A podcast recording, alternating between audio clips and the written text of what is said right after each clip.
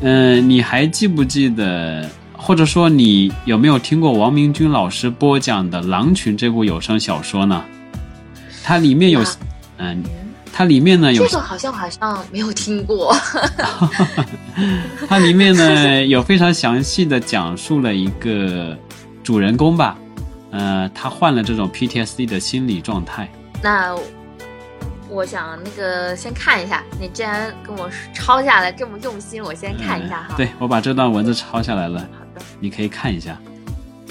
PTSD 全称是创伤后应激障碍，这种障碍是指对创伤等严重的应激因素的一种异常的精神反应，又称延迟性心因性反应，是指由异乎寻常的威胁或灾难性的心理创伤导致延迟出现或者长期持续的一种精神障碍。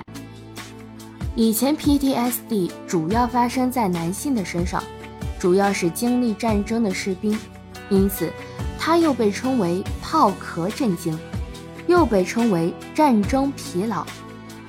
现在的研究表明，每个人，包括儿童在内，都有发生 PTSD 的可能性，而女性的发病率是男性的两倍。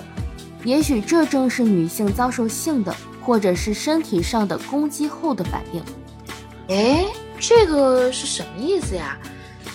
嗯，我们可以简单的去理解这个概念啊，就是说，嗯，你自己经历了，或者说是看到别人经历了这个灾难事件以后呢，你就会给自己留下了一种心理伤痛，而这种心理伤痛呢，它会给这个患者带来了生存的影响，甚至严重的话。那么，嗯，你再看我接着给你抄的这段话。这个也是从狼群里摘抄出来的。好的，看一下啊。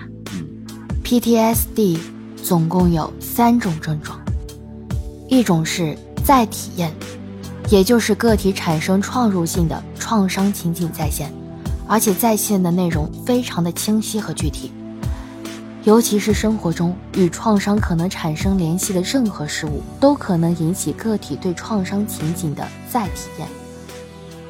这种体验会给个体带来极大的痛苦，并有可能进一步恶化，产生一些与 PTSD 相关的共病，比如焦虑、恐惧、自责、失望、抱怨等等。第二嘛，是回避反应，也就是出于对再体验的痛苦，个体会主动回避一些可能引发创伤体验的事情。而且这种回避反应可能无意识化，也就是表现为遗忘。这种回避反应一方面对个体是一种保护机制，但是另一方面会延缓个体 PTSD 相关障碍的复原。还有第三种，是高警觉，就是许多小的细节事件都会引发非常强烈的反应，进一步表现为失眠、注意力不集中等等。哎呀，这个有点深奥哎，能够浅显易懂一点吗？就是马上能明白那种。嗯，就是我们还是可以把这个症状呢，把它简单的这样去看。嗯，就是我们的皮肤被划伤以后呢，皮肤恢复以后呢，它的后遗症就是不好看，有伤疤啊。你们女生特怕这个吧？哎，对对对对对，看见那个伤疤，哎呦，像我。